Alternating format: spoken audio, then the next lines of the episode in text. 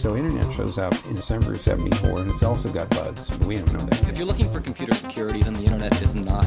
Cyber threats are a challenge We kill people based on metadata. That complexity is the worst enemy of security. Liebe Leute, herzlich willkommen zu einer neuen Folge des Percepticon Podcast. Und ihr musstet lange warten, aber das Warten hat sich hoffentlich gelohnt, denn heute ist der Kickoff meiner ersten Reihe also mehrere Folgen zu einem Thema. Und das Thema ist nicht kleineres und kompakteres als die Geschichte der Informationssicherheit oder eben dann später auch der Cybersicherheit. Ich schaue mir in den nächsten Folgen, und wir gucken mal, wie viele es am Ende werden, das kann ich jetzt noch nicht abschätzen, die bedeutendsten historischen Entwicklungen in der IT-Sicherheit an. Und zwar entlang von vier Strängen oder auch Kapitel, die sozusagen die Struktur für jede individuelle Folge bilden werden. Und das sind vier Stück. Und zwar Kapitel 1, der Kontext oder die Geschichte selber, also die wichtigsten Events in der IT und IT-Sicherheitsgeschichte. Das ist dann sowas wie eine bestimmte Technologie kommt raus, wird erfunden, ein bedeutender Angriff findet statt, ein Konzept wird erdacht oder erfunden oder ein Gesetz wird verabschiedet und dergleichen. Das sind also die Fakten, das, was so passiert in einer Dekade. Eine Folge wird so in der Regel eine Dekade oder vielleicht auch zwei umfassen, wie jetzt hier die erste, also so zehn Jahre. Mal gucken, wie wir das am Ende machen, wenn dann immer mehr dazukommt und es alles nicht mehr in eine Folge passt. Schauen wir mal. Das zweite Kapitel neben dem Kontext oder der Geschichte wird der Computing-Kontext sein, also wie man Computer in der jeweiligen Zeit genutzt hat, denn die Verwendung von Computern hat natürlich Implikationen für deren Sicherheit. Und natürlich wurden Computer früher ganz anders genutzt als heute und dieser Kontextteil soll sozusagen dazu dienen, sich das Ganze wieder in Erinnerung zu rufen. Kapitel 3 der jeweiligen Folge beschäftigt sich dann mit der Entwicklung der Bedrohungslandschaft und charakterisiert diese, also die Bedrohungen und Risiken der jeweiligen Zeit. Und Kapitel 4 ist logischerweise dann eng mit Kapitel 3 verknüpft. Da geht es um die Entwicklung der IT-Sicherheit, also der Gegenmaßnahmen, die getroffen werden, um diesen Bedrohungen zu begegnen und um Sicherheit zu erhöhen. Das betrifft technische Maßnahmen, das betrifft aber auch organisatorische Maßnahmen und Policies, aber auch Konzepte und bisweilen auch Gesetze, die verabschiedet wurden. So, das war jetzt erstmal die Vorrede. Können wir anfangen?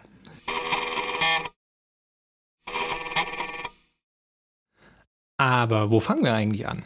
Wenn man sich so die Quellen anschaut, die sich mit dem Thema IT-Sicherheit oder Cybersicherheit in der Geschichte befassen, da kann man ganz viele unterschiedliche Ansatzpunkte finden. Wenn man sich zum Beispiel die Geschichte der Kryptographie, also der Verschlüsselung anschaut, dann könnten wir zum Beispiel bei den Römern anfangen. Das machen viele äh, Bücher, die zum Thema geschrieben wurden. Oder wir könnten auch stundenlang über Chiffren im Mittelalter sprechen. Oder wenn wir die Geschichte des Computers selber anschauen, dann könnten wir genauso gut in der Renaissance starten, wo bereits mechanische Rechenmaschinen gebaut wurden.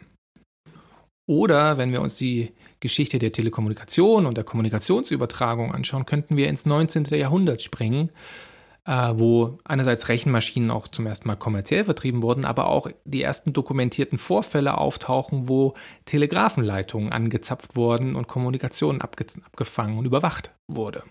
Also gar nicht so leicht einen Ansatzpunkt zu finden.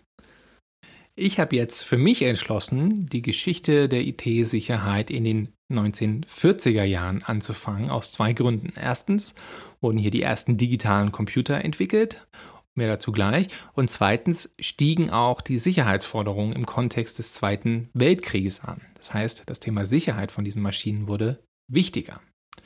Fangen wir also an. Was ist so passiert in den 40er Jahren? 1940 starten die Bell Telephone Laboratories ihren ersten Rechner. Das Interessante dabei ist, dass dieser schon remote kann, also nicht remote, wie wir es heute verstehen, aber die Interaktion über ein Teletype-Terminal, also über so eine Art Schreibmaschine, die elektronische Signale übermittelt und dann an den Computer gibt. Auch im Jahr 1940 wird der sogenannte Bombe-Computer gebaut. Das ist das erste elektromechanische Gerät, das von Alan Turing entworfen wurde und 1940 in Betrieb genommen wurde. Das diente dazu, die Verschlüsselungsmaschine der Deutschen, die Enigma-Chiffriermaschine, zu knacken. Also hier hat man auch gleich die erste Sicherheitsanwendung sozusagen mit dieser Turing-Bombe. Blick nach Deutschland. 1943 beendet der deutsche Konrad Zuse die Arbeit an seinem Z3, also der deutsche Computer. Er verwendete 2300 Relays da drin und der Computer hatte eine sagenhafte Taktfrequenz von 5 bis 10 Hertz. nicht Mega, sondern einfach nur Herz. Der Code wurde damals noch auf Lochfilm gespeichert. Das Ding war nicht lange in Betrieb, das wurde 1943 durch alliierte Bomben zerstört und konnte also nicht viel machen. Wer sich dafür interessiert, kann eine Nachbildung dieser Maschine im Deutschen Museum in München anschauen. Das ist bestimmt ganz cool. Drei Jahre später, 1946, geht der ENIAC-Computer in Betrieb. Das ist einer der ersten größeren Maschinen mit über 18.000 Vakuumröhren und einer Taktfrequenz von 5.000 Hertz. Also schon bedeutend schneller und ein Riesending mit kompakten 30 Tonnen Gewicht. 1947, ein Jahr später, wird der erste Computerbug entdeckt, und zwar von der Programmiererin Grace Hopper. Sie entdeckte nämlich eine Motte, die sich zwischen den Relay-Kontakten des Harvard Mark II, also einem Computer an der Uni Harvard, äh, feststeckte. Seitdem benutzen wir das Wort Bug, also Käfer, für einen Fehler, der Computer betrifft. Das ist eine wahre Geschichte, wenn man so will. 1948 veröffentlicht Norbert Wiener sein einflussreiches Buch Cybernetics und prägt damit den Begriff Cyber. Wieners zentrale Erkenntnis war, dass die Welt in Bezug auf Information verstanden werden sollte und er sah die Welt als eine Art, naja, komplexe, miteinander verknüpfte Feedback- oder Rückkopplungsschleife.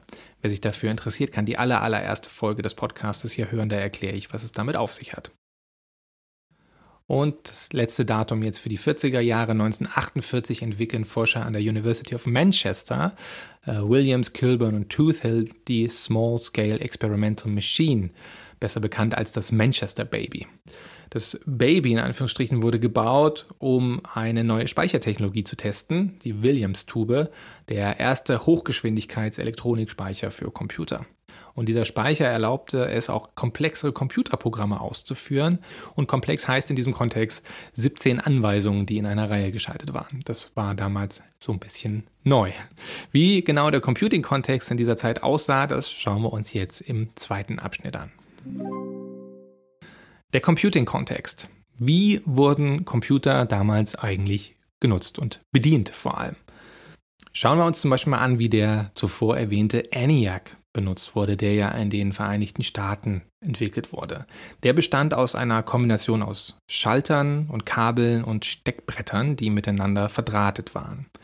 Diese physischen Komponenten wurden manuell konfiguriert, ähm, also es wurden diese Steckerverbindungen jedes Mal neu gesetzt, um dem Computer spezifische Anweisungen zu geben. Eine Steckerkombination bedeutet sozusagen eine Art von Anweisung oder eine Art von Berechnung. Will ich multiplizieren, brauche ich eine eigene Kombination von Steckern und Schaltern. Will ich subtrahieren, brauche ich eine andere. Also ziemlich aufwendig. Wenn ich das Ding also programmieren will, muss ich die physischen Komponenten umschalten und die Verkabelung ändern, um die Funktionalität zu ändern. Und dieser Prozess erfordert natürlich extremes Detailwissen über die Hardware, über die Schaltung und über die Betriebsabläufe des Computers und erfordert auch eine sehr detaillierte Dokumentation. Also ich muss mir sehr genau aufschreiben, welche Kombination von welchen Schaltern welches Ergebnis produziert. Das heißt auch, dass der Programmierprozess extrem zeitaufwendig war und extrem arbeitsintensiv war, da eben für jede neue Aufgabe der Computer umgesteckt werden musste. Und das ist gar nicht so leicht bei einem raumgroßen 30-Tonnen-Computern, der von mehreren Leuten bedient werden muss, um das alles zu bewerkstelligen. The team that worked on the ENIAC included a large number of women who were instrumental in the detailed task of manually programming this giant machine. Programming was accomplished by setting switches and connecting wires according to specific instructions, which were first worked out on paper and then carefully carried out and tested. Mapping the program out on paper took weeks. The task of setting the switches and wiring cables to match the program diagram then took many days to complete. Hier ein O-Ton des Computer History Archives Projekt. Die Ein- und Ausgabesysteme dieser Zeit bestanden typischerweise äh, aus Lochkarten oder Streifen mit kodierten Zahlen. Da wurden also Löcher reingestanzt und diese Löcher wurden dann auf der Computerseite eingelesen und repräsentierten dann Nullen und Einsen gewissermaßen. Die Aufträge wurden in Chargen oder in Stapeln verarbeitet, also immer schön der Reihe nach. Multitasking gab es noch nicht. Und die Leute, die die Computer benutzten, waren eine extreme Elite, könnte man sagen. Das waren sehr begrenzte wenige Leute, die überhaupt Ahnung hatten, wie so ein Gerät funktioniert. Die muss, das Personal musste speziell geschult werden und bestand in erster Linie aus Ingenieuren und WissenschaftlerInnen, die an diesen Maschinen entwickelt haben. Und man hatte meistens auch gar keinen direkten physischen Kontakt mit diesen Computern, sondern die Berechnungen wurden dann über separierte Eingabeterminals zum Beispiel auch durchgeführt. Kommt dann später häufiger dazu, aber in den Anfangsjahren war das noch seltener. Und die wenigen äh, Nutzerinnen und Nutzer, die es gab, die wurden natürlich streng äh, Sicherheitsüberprüfungen unterzogen, bevor sie überhaupt an diese Computer gelassen wurde, wurden. Also der Zugriff auf diese Geräte war sehr begrenzt. Und diese Nutzungsmodalität hat natürlich einen Einfluss darauf, welche Art von Bedrohung es gibt, und darüber reden wir jetzt. Also Hackerinnen und Hacker, die sich aus der Ferne in ein System einwählen und da Schabernack einrichten, gab es logischerweise in dieser Zeit noch nicht. Die primären IT-Sicherheitsbedrohungen der damaligen Zeit waren Insider, also die Leute, die an diesen Maschinen gearbeitet haben, zum Beispiel in der Form von Doppelagenten und in der klassischen Spionage. Und da ist es ein interessanter Exkurs, sich zum Beispiel mal das Manhattan-Projekt anzuschauen, was so ein bisschen verdeutlicht, was Insiderbedrohung und Spionage in diesem Kontext heißt. Sicherheit war natürlich für das Manhattan-Projekt, also die Entwicklung der Atomwaffe in den USA, von entscheidender Bedeutung, denn das Ziel war es ja, dieses Atomwaffenprogramm gegenüber Deutschland und Japan geheim zu halten. Was auch gelang. Was nicht gelang, war das Programm gegenüber den Sowjets, gegenüber der Sowjetunion geheim zu halten. Sowjetische Spione infiltrierten in der damaligen Zeit diverse Standorte in Los Alamos und woanders, um Informationen zurück nach Russland zu schicken, um die Entwicklung der sowjetischen Atombombe zu beschleunigen. Die Sowjetunion war in der Spionage weitaus geschickter als die Deutschen, hauptsächlich weil man auf ideologische Sympathien der kommunistischen Bewegung im Ausland setzen konnte. Also es gab ja damals schon zahlreiche kommunistische Strömungen überall auf der Welt, die sozusagen das sowjetische Projekt in anderen Ländern exportieren und nachahmen wollten und in Form von Immigration zum Beispiel in andere Länder kamen. Die konnte man rekrutieren, wenn man der russische Nachrichtendienst war. Die sowjetischen Geheimdienste der damaligen Zeit investierten enorme Summen in die Spionage gegenüber den USA und Großbritannien und in den USA lieferten Hunderte von Quellen und, und Insidern und Doppelagenten geheime Informationen an die Sowjetunion. Es gelang russischen Agenten relativ frühzeitig in das Manhattan-Projekt einzudringen und es beschleunigte die Entwicklung der sowjetischen Atombombe um 12 bis 18 Monate, schätzt man. 1949 äh, gelang es dann, den ersten sowjetischen Atomtest auszuführen. Und das Design, was damals verwendet wurde, war im Wesentlichen der Trinity-Bombe der Amerikaner zu 100 Prozent ähnlich.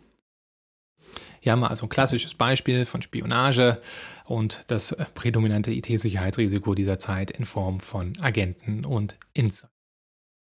Neben Insidern und Agenten war das zweite oder das dritte genauer gesagt, große IT-Sicherheitsrisiko dieser Zeit die elektronische Abstrahlung, also elektronische Strahlung oder Emissionen, die sozusagen Einblicke darüber geben, was ein Computer gerade macht.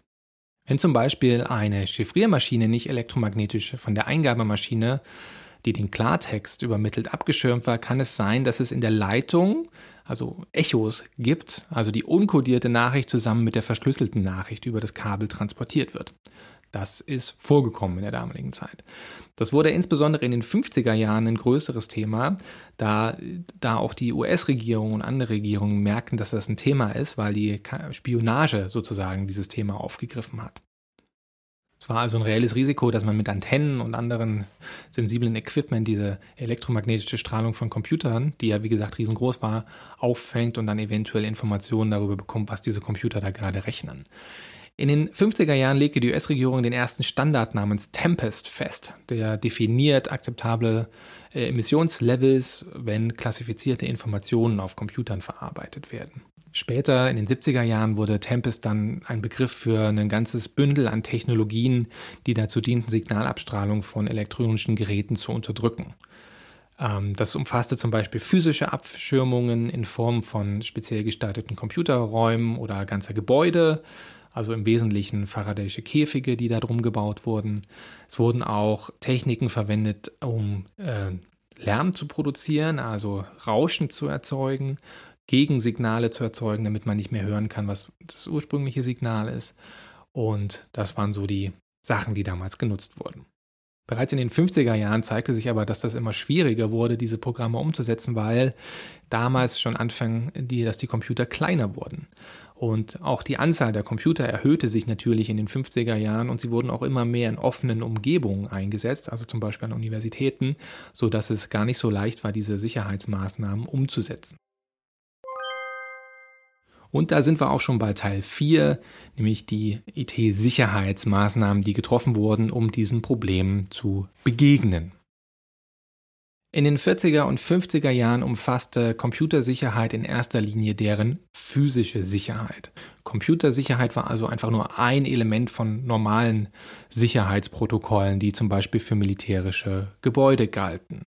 Sicherheitsprotokolle waren darauf ausgelegt, um Diebstahl, Vandalismus, Sabotage, aber auch so triviale Geschichten wie Naturkatastrophen, also Überschwemmungen, Tornados, Erdbeben und so zu verhindern und zu bekämpfen klassische physische Sicherheitsmaßnahmen, die wir auch heute noch kennen und die heute auch noch Teil von äh, IT-Sicherheit oder Cybersicherheit sind, ist sowas wie Wachpersonal, was den Zugang zu Militäranlagen kontrolliert, wo zum Beispiel Computer standen, Zäune, Alarmanlagen, um einfach zu verhindern, dass unbefugtes Personal in diese Einrichtungen äh, eindringt und in die Computerzentren der damaligen Zeit reinkommt.